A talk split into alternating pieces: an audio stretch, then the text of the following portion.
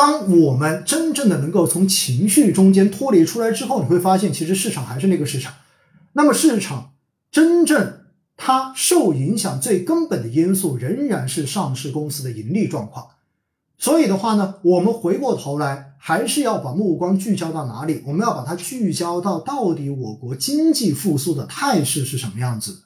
实际上，在上周二的时候，当时有公布一二月份的一个经济数据，那么是超预期，就是这个增长的数据是比预期要好很多的。那么当然，市场上面呢，似乎有很多机构对此有多少有些分歧。但是在那样的市场下面，在当时恐慌的情绪之下，你会发现，再好的消息，其实对于市场也完全起不到太好的作用。直到星期三。连续的这一种正面回应大家所关切的问题，这个消息出来之后，才真正的改变了市场的情绪预期。所以哈，我们其实如果从恐慌的这一个漩涡中间脱离出来之后，我们现在要去看的是接下来对市场有可能会造成影响的会是什么。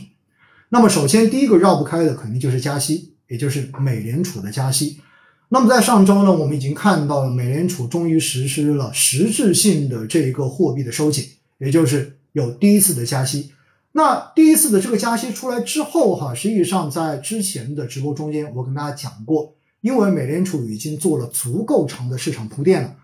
提前半年左右就已经告诉了大家，肯定三月份是要加息的。因此，真正的这个时候一加息，哈，我们在某种程度上面叫做什么呢？叫做叫做靴子落地，落地之后，你的利空就已经出尽了，就已经变利好了。所以在很多时候有一句话叫做什么呢？叫做买预期，然后卖兑现，就是这么一个逻辑。因为预期出现的时候，可能市场就已经开始调整了。真正这个预期兑现的时候，你发现它对市场的影响已经没有了。所以这个市场这个时候市场反而会有比较正面的表现。因此，我们也看到像美股的指数。在过去的几天也是连续的在上涨，而回过头来你会发现，A 股似乎也完全没有受到美联储加息的影响，对不对？金融委的这个会议消息出来之后，各部委的这种发生出来之后，A 股的市场相对而言表现的也算是比较的正面的。所以在这样的情况之下，哈，很多人就会在问：那美联储未来如果它连续加息，因为我们要关注的是它加息的一个节奏。以及它未来缩表的这个节奏，对不对？会不会超过市场的预期，比市场预料之中的这个加息的次数更快、更多，缩表的速度会更快？如果超市场预期，那么这个时候有可能对市场肯定是有负面的影响的。所以呢，我们哈也特意找了一下，就是美联储在过去的这几次加息，然后到底对市场会有什么样的影响？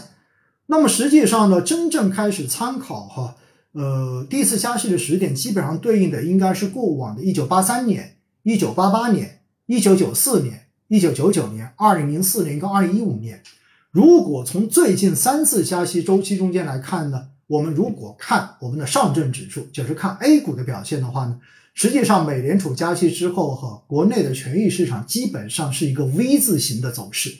也就是从过去三次来讲的话。拉长时间来看，整个周整个美联储的加息周期里面，我们的股市基本上是先经历回调，然后会随着基本面的好转而恢复恢复上涨。其实到最后你会发现一个什么样的结果呢？美联储的加息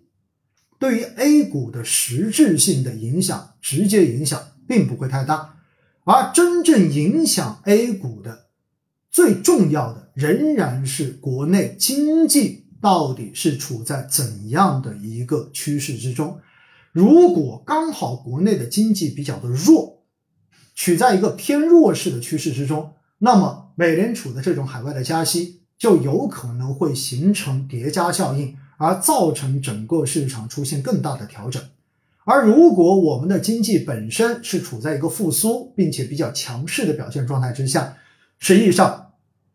海外的加息更多的是对我们的情绪造成一定的干扰，最终市场仍然会回归到整个经济复苏的基本面态势之下，最终出现往上涨的这样的一个走势。